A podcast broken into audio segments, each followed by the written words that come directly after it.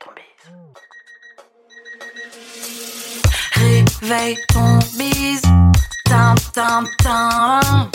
Réveille ton bise. Hello et bienvenue sur le podcast Réveille ton bise.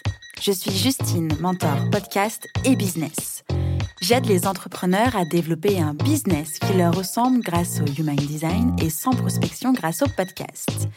Tous les lundis à 6h, je me mets au défi de vous partager des conseils et de l'inspiration pour vous réveiller, vous et votre business. Est-ce que vous êtes prêts à attaquer cette nouvelle semaine à fond? Moi, je le suis.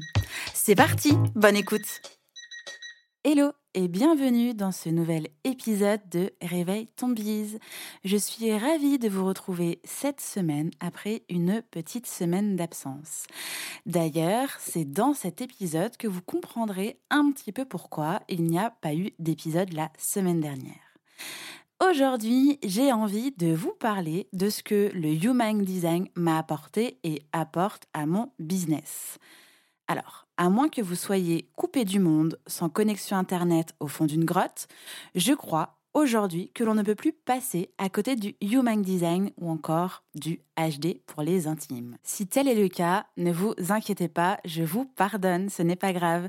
Je suis ravie de pouvoir vous en parler aujourd'hui et de vous partager surtout ma propre découverte, mon expérimentation et l'impact que le Human Design a dans ma vie et par prolongement logique dans mon business. Alors, voici un petit peu le sommaire de cet épisode du jour qui va être, je pense, peut-être un petit peu plus long que d'habitude. Alors, déjà, je vais vous parler de qu'est-ce que le Human Design et surtout ce que ce n'est pas. La découverte et ma rencontre avec le Human Design, l'expérimentation du Human Design qui est une sacrée aventure et l'impact du Human Design dans mon entreprise.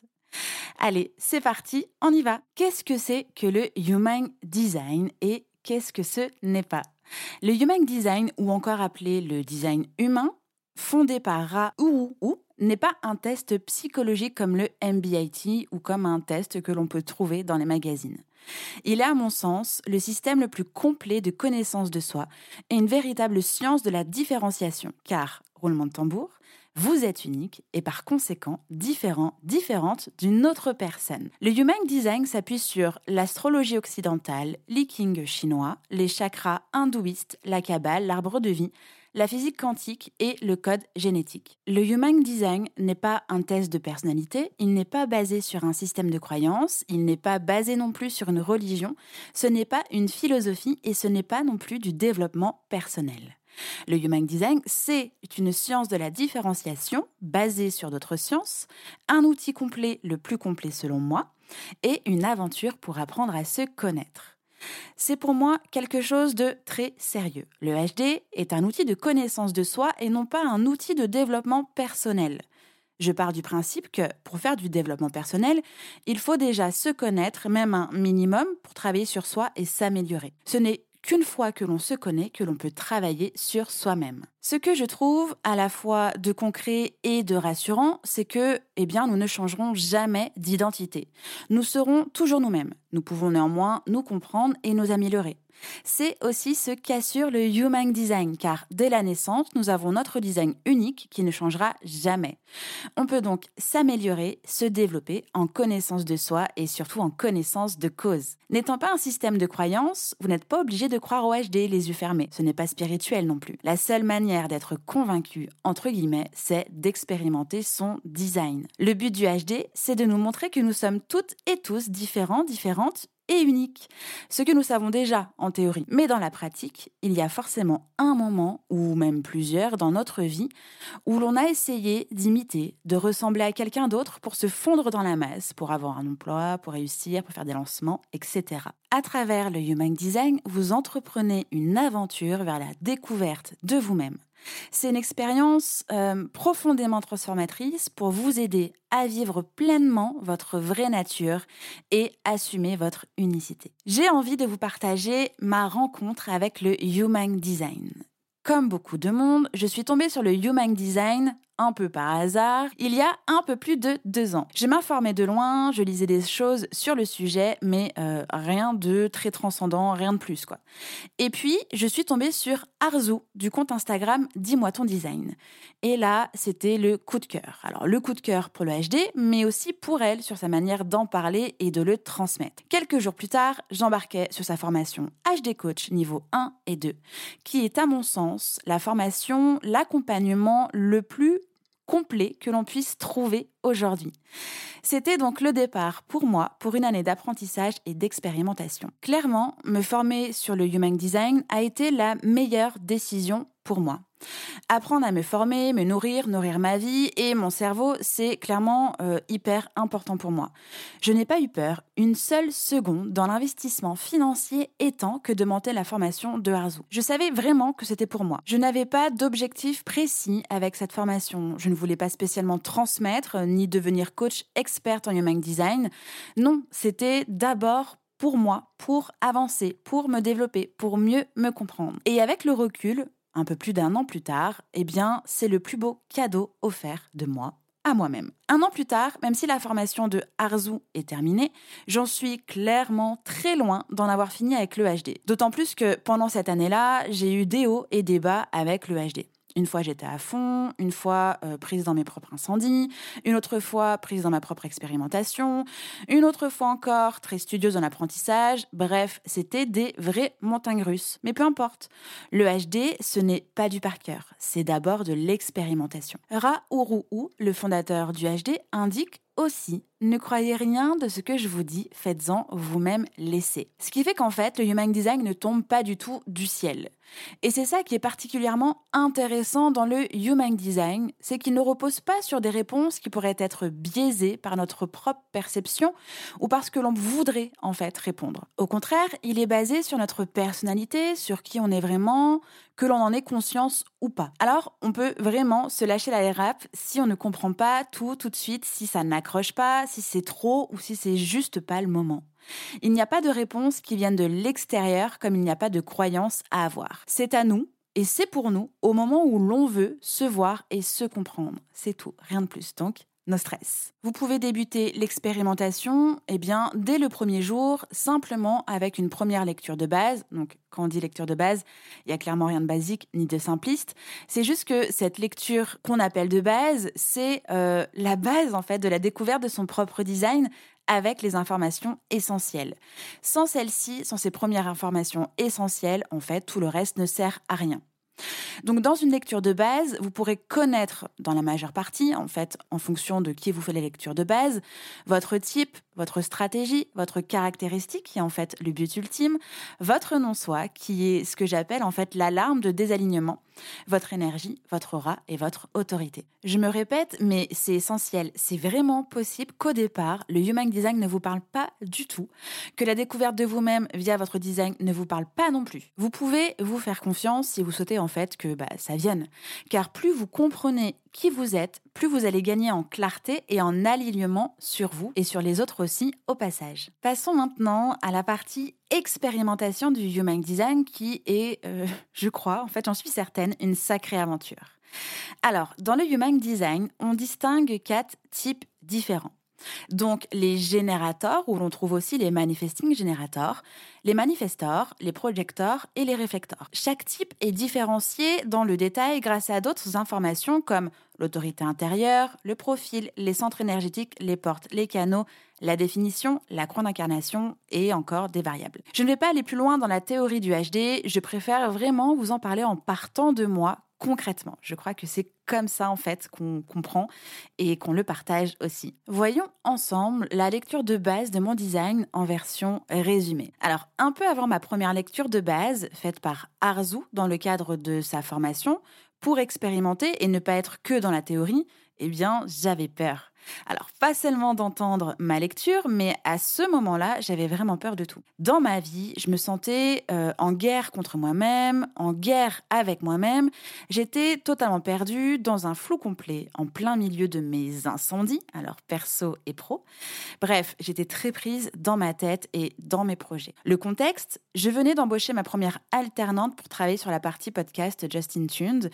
Et euh, cette embauche avait pour objectif de pouvoir me concentrer sur mon entreprise et la création de MOVA. En même temps, j'accompagnais entre 40 et 60 entrepreneurs par mois dans le développement de leur activité. J'avais aussi un client de longue date dont la mission ne m'épanouissait plus vraiment. Bref, j'avais la sensation d'être bloquée, que mon évolution et mon pivot étaient très douloureux. Et surtout, je sentais une énorme pression constante sur mes épaules et tiraillait tous les côtés. Il fallait que ça fonctionne. Il fallait que ça fonctionne pour que je puisse vivre encore et toujours de mon activité. Il fallait que ça fonctionne pour que je puisse rémunérer, euh, eh bien, mon alternante et aussi les partenaires prestataires avec lesquels je collaborais. Bref, il y avait beaucoup de choses en place et très peu de temps et, c'était, c'était, c'était l'enfer. Vraiment, c'était l'enfer. Alors voici ma carte d'identité. Je suis générateur comme 37% de l'humanité. Mon aura est ouverte et enveloppante. J'ai une énergie constante grâce au sacral. Ma stratégie est d'attendre et de répondre. Mon caractéristique, donc je le rappelle, c'est le but ultime. Eh bien, c'est la satisfaction le non-soi que j'appelle l'alarme de désalignement, c'est la frustration et mon autorité est émotionnelle. Balancer comme ça, peut-être que ça ne veut pas dire grand-chose. C'est pour ça que je vais d'abord vous parler eh bien, du rôle de générateur. Le générateur, c'est le seul type à avoir le sacral défini, qui est un centre moteur avec une énorme puissance énergétique. C'est un centre d'une très grande importance, eh bien, pour mon bien-être. Il génère une force vitale. Ce qui veut dire que j'ai à disposition une énergie vitale, constante, accessible, H24, 7 jours sur 7, et ce qui fait de moi en fait une personne endurante et une vraie bâtisseuse. J'ai la capacité et l'énergie d'accomplir beaucoup de choses pendant de longues heures si j'aime ce que je fais et que ça me procure énormément de kiff. Dans le cas contraire, eh bien, je rencontre mon non-soi, donc mon alarme de désalignement qui va me procurer de la frustration de la fatigue et de l'épuisement. En tant que moi, humaine générateur, j'aime travailler. Mais c'est important et ça me paraît très logique que je fasse un travail ou des activités qui me procurent de la joie, du plaisir pour que je puisse dépenser mon énergie et bien de la bonne manière. Et par conséquent, ressentir une profonde satisfaction qui, je le rappelle, c'est le but ultime du générateur. Et ça, une satisfaction à la fin de ma journée, euh, tout le temps en fait, c'est l'idéal. Pour pouvoir m'endormir au final en étant HS parce que, eh bien, je suis satisfaite de tout ce que j'ai accompli ma journée. En plus, j'ai énormément d'énergie car j'ai tous mes centres moteurs de définis. Mais ça, on le voit bien plus loin dans le détail de mon design. La clé pour moi, c'est de bien choisir mon métier, mes activités, mes projets, mais aussi mes relations. C'est primordial pour moi d'être entourée de bonnes personnes, entre guillemets, pour préserver mon énergie et surtout l'utiliser efficacement. Encore une fois, mon but et le but ultime des générateurs, c'est d'être satisfait, satisfaite et bien dans tout. En parlant de relations, c'est important de pouvoir établir de meilleures interactions et d'améliorer les relations avec les autres grâce à son aura. L'aura, pour chaque type, est la façon dont les autres nous perçoivent, c'est la façon dont les autres nous ressentent. Mon aura, qui est ouverte et enveloppante, fait que j'attire naturellement des personnes à moi quand je suis moi-même et alignée. Les personnes n'ont pas de soucis à venir me parler. Ils, elles savent que je suis enclin à la communication. Ils, elles me sollicitent pour que je puisse répondre et donc suivre ma stratégie. La partie enveloppante de mon aura fait que lorsque je suis en relation avec, entre parenthèses, une bonne personne pour moi, la personne sait qu'elle est là avec moi, inclus dans ma vie, ma relation entre deux bonnes mains. Je suis là avec elle dans l'instant présent. Et je me suis bien reconnue dans toutes ces informations. J'aime travailler, j'aime générer, produire, créer, faire, refaire encore et encore. Merci, mon sacral. La seule condition à tout ça, c'est que je prenne du plaisir à le faire. Il faut que je sois vraiment en train de kiffer. La frustration est le non-soi du générateur. C'est un peu le signal qui montre qu'on est en désalignement que l'on peut changer quelque chose pour nous réaligner.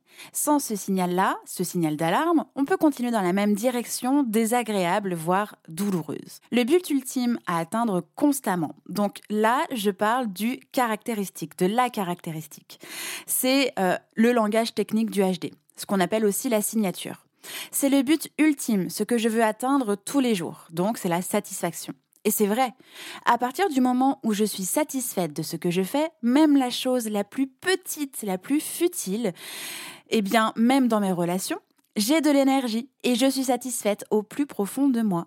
J'implémente ça au quotidien et au maximum pour ressentir à la fin de ma journée une profonde satisfaction. Ce jour-là, lors de ma première lecture de base par Arzu, je n'avais vraiment pas envie de me lever, je traînais du pied. Je devais gérer la mission d'un client dans lequel je ne me sentais plus épanouie. C'était un gros signal pour moi. Soit je n'avais pas mis ce projet au bon moment dans ma journée, soit il fallait que je m'en libère totalement. La stratégie, c'est la façon dont nous communiquons avec les autres et avec la vie. De chaque type découle une stratégie. Ma stratégie, qui est celle du générateur, est d'attendre et de répondre si et seulement si j'écoute la réponse oui ou non de mon sacral. Pour m'aider, c'est important que l'on me pose des questions ou que je me pose des questions fermées. Par exemple, est-ce que tu as faim? Oui. Qu'est-ce que tu veux manger? Eh bien, là, je n'ai pas de réponse mécanique sans réfléchir et donc passer par le mental. La réponse vient du sacral et de son énergie. Si je fonce alors que la réponse est non, ça va avoir pour conséquence de créer de la résistance, de la fatigue, de l'épuisement et donc de la frustration. Si c'est un oui et que je ne fonce pas, eh bien c'est la même chose. C'est pour ça que c'est important pour un générateur d'écouter le oui et le non. D'autant plus que c'est très compliqué de se désengager par la suite pour un générateur, même s'il se rend compte en cours de route que bien c'est non, c'est non, vraiment. La seule façon de se dégager d'un engagement, c'est d'avoir une nouvelle invitation, donc une demande extérieure qui va pouvoir procurer du kiff. À ce moment-là, j'étais complètement en guerre avec mon mental. Les choses dans lesquelles je m'étais engagée et dont je n'arrivais pas à me libérer, les décisions que je prenais pour les autres, les choses que j'avais initiées de moi-même sans que l'on me demande quoi que ce soit. Bref, je devais me faire confiance à nouveau. Faire confiance à mon sacral qui sait, lui, si oui ou non j'ai de l'énergie pour ça et surtout si j'en ai vraiment envie, si c'est bien pour moi. C'était à moi, et c'est toujours le cas aujourd'hui, de prendre soin de mon énergie, de prendre soin de moi-même, de poser mes limites. En suivant ma stratégie, elle était là la clé, devant mes yeux. Surtout, j'ai pris conscience qu'en disant non aux autres, eh bien, je me disais oui. Et ça, c'était vraiment un grand pas. Surtout avec ma porte 29, qui est la porte de la persévérance et qui est aussi appelée celle du yes man. Mais ça, c'est encore un détail que l'on voit plus loin dans le HD. Il y a eu une autre prise de conscience. J'avais la sensation, et surtout, je me comparais à une amie entrepreneur qui est MG, donc Manifesting Generator, que c'était OK de faire les choses plus lentement je suis comme ça, mon type est comme ça. Ce sont les MG qu'on peut dire qui vont un peu trop vite. J'aime faire les choses étape par étape, une chose à la fois, de façon méthodique, dans l'ordre.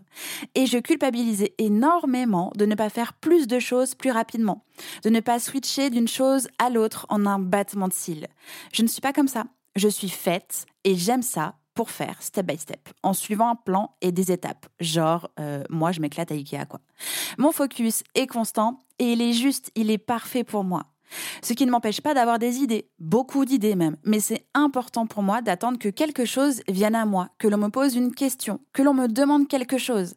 S'il vous plaît, pensez aux questions fermées, de voir un signe de l'extérieur avant d'initier quoi que ce soit. Alors bon, je vais pas attendre qu'une colombe blanche passe au-dessus de ma maison ou un souffle doux sur ma joue pour euh, savoir si ou non euh, c'est le moment pour moi. Je saurai quand c'est le moment pour moi. Je ne dois pas foncer immédiatement, je n'aime pas de toute manière foncer immédiatement. Par exemple, avant de lancer Mova, j'avais en tête d'accompagner les entrepreneurs à créer et lancer un podcast au service de leur business.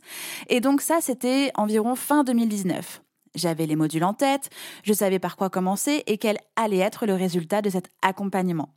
Mais c'est à force d'une dizaine de demandes que j'ai compris que c'était le bon pour moi de lancer Mova. Et j'ai bien fait, car c'était le bon moment pour moi et pour mes clients et mes clientes. Ma vérité unique, la seule, l'authentique, vient de l'autorité intérieure. Il faut savoir qu'elle ne dépend pas du type, qu'elle permet de savoir comment prendre des décisions qui nous conviennent à nous et pas aux autres et encore moins à notre mental. En général, les êtres humains prennent des décisions avec le mental. Et euh, c'est tout à fait logique puisque dès la naissance, nous sommes conditionnés à prendre des décisions basées sur le regard des autres, basées sur les attentes de la société et donc basées par le mental, sur le mental. Ce mental-là est très doué pour avoir l'autorité sur nous, pour tenter de contrôler notre vie.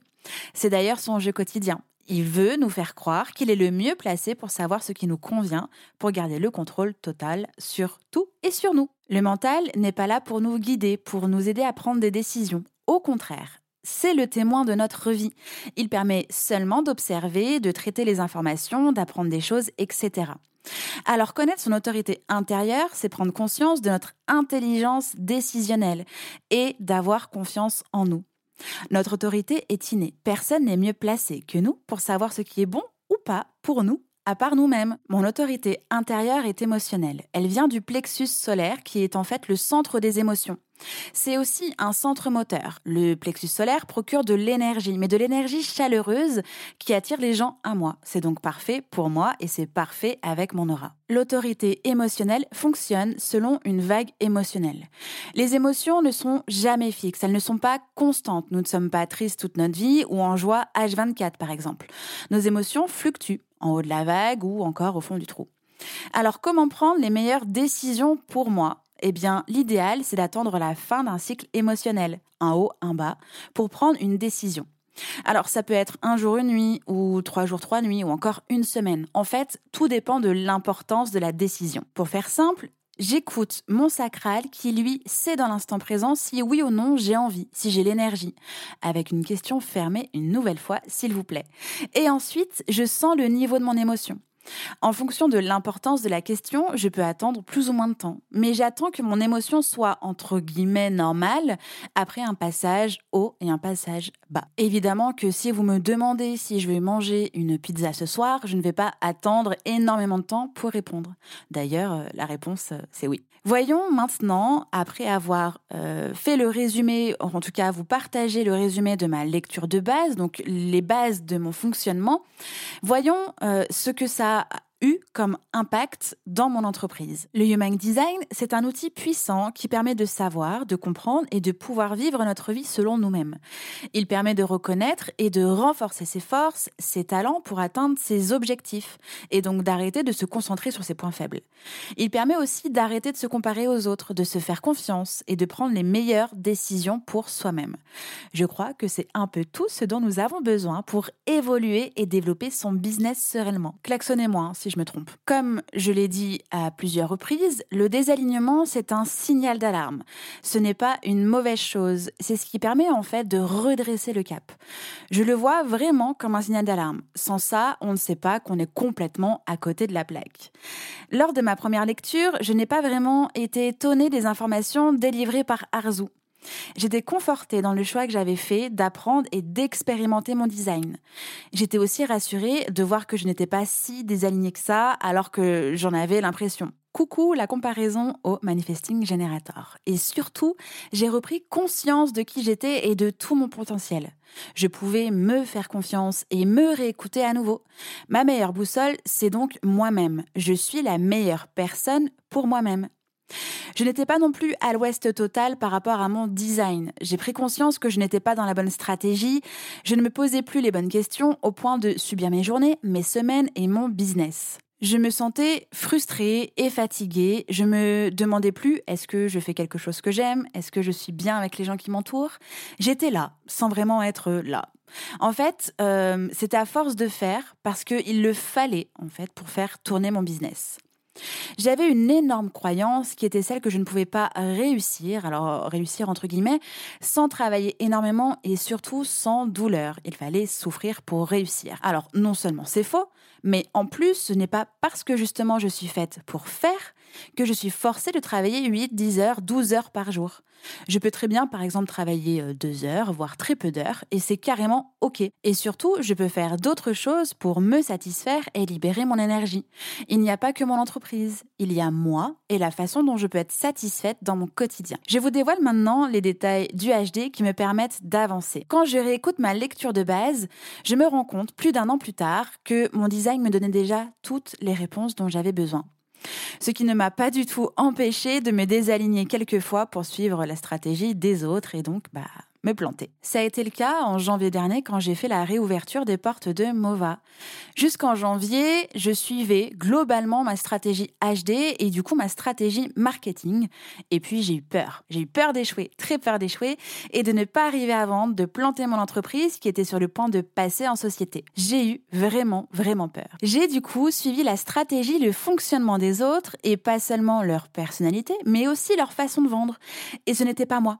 J'étais vraiment à ce moment-là en souffrance dans ce que j'étais en train de faire, mais aussi dans ma tête et dans mon corps. Vraiment, je me faisais violence et euh, c'était épuisant. Je me suis rendu compte assez rapidement que j'étais en train de me planter et que surtout je faisais des choses qui n'étaient ni pour moi ni venant de moi. J'ai réussi à vendre mais pas autant que je le souhaitais. J'ai pris du recul pour analyser et comprendre à quel moment je m'étais perdue pour revenir à ce que je suis et surtout pour retrouver mon entière satisfaction. Cet épisode de quelques jours m'a énormément épuisée. Euh, j'ai mis environ 15 jours à m'en remettre. Bref, mes batteries étaient vraiment HS. Et c'est encore tout récemment que le HD m'a encore montré à quel point il était puissant. C'est là que vous allez avoir la réponse de pourquoi il n'y a pas eu d'épisode la semaine dernière. Au retour de mes dernières vacances, en plus d'être épuisé de n'avoir rien fait, parce que oui, moins on en fait, moins on a d'énergie pour faire quoi que ce soit, j'étais aussi très stressée au point de m'être levée sans envie de retourner travailler parce que bah j'étais paralysée par la peur d'échouer. Hmm, celle-là, encore une fois. Je n'avais pas de rush à gérer, mon planning était vraiment safe pour moi. Mais par contre, je m'étais surchargé l'esprit pour essayer de faire croire à mon corps qu'il avait énormément de choses à faire pour ne pas échouer et continuer de construire mon avenir sauf que je n'avais rien à faire de plus que ce que je devais faire. C'était vraiment le cerveau qui se mordait la queue et je me suis tout simplement effondrée en larmes pensant qu'en fait, bah, c'était la fin du game. Comme il n'y a pas vraiment de hasard, eh bien, le jour J et le lendemain, j'avais des rendez-vous, donc un avec ma coach business et un autre un rendez-vous avec Arzu qui me coach avec mon HD. En deux dans trois mouvements, j'étais à nouveau sur pied et surtout en me remettant devant les yeux mon design, donc moi, Arzu m'a rappelé qu'en plus que d'être parfaitement parfaite comme je suis et que je faisais les bonnes choses pour moi et mon business en suivant ma stratégie et mon autorité, évidemment, j'avais la porte 32 qui est celle de la peur de l'échec et la porte 57 qui est celle de la peur de l'avenir, du futur, de l'inconnu. Donc tout était entre guillemets normal pour moi d'avoir peur et que mes peurs ne sont pas là pour me paralyser, mais plutôt pour me faire travailler. Et ça tombe bien, j'aime travailler, j'aime faire. Donc tous les détails et toutes les subtilités du HD sont des éléments de travail, de réflexion et des réponses pour m'aider à me comprendre, me développer, tout ça en relation et collaboration avec mon entreprise, qui elle-même possède son propre design. Et les autres êtres humains, évidemment. Mais je ne vais pas aborder dans cet épisode, qui est déjà suffisamment long pour aujourd'hui, tout ce que le HD englobe, en plus de tout ce que je viens de vous raconter. Pour terminer, je veux vraiment vous préciser que le HD, c'est de l'expérimentation et que vous pouvez vivre, je peux vivre avec le Human Design. Le Human Design, c'est tout simplement le manuel de votre vie, le mode d'emploi à suivre. Mais rien ne vous empêche, et à moi aussi, de faire ce que vous voulez quand vous voulez. On garde quand même votre libre arbitre. Hein. Il faut simplement le faire en connaissance de cause ou, comme dirait Arzu, à vos risques et périls. L'expérimentation débute dès votre première rencontre avec le HD, dès la première lecture de base, mais ça prend du temps et c'est ok. Ra Uru indique qu'il faut environ 7 années pour se réaligner. Alors vraiment, pas de pression. Le tout est de faire confiance au process et de se faire confiance, évidemment. L'expérimentation commence d'abord dans le passé en se remémorant des situations, des actions et des ressentis. Et ensuite, l'expérimentation arrive et s'installe dans le présent. Le HD est un outil complet, comme je l'ai précisé au tout début de cet épisode et comme je l'ai dit tout au long de cet épisode.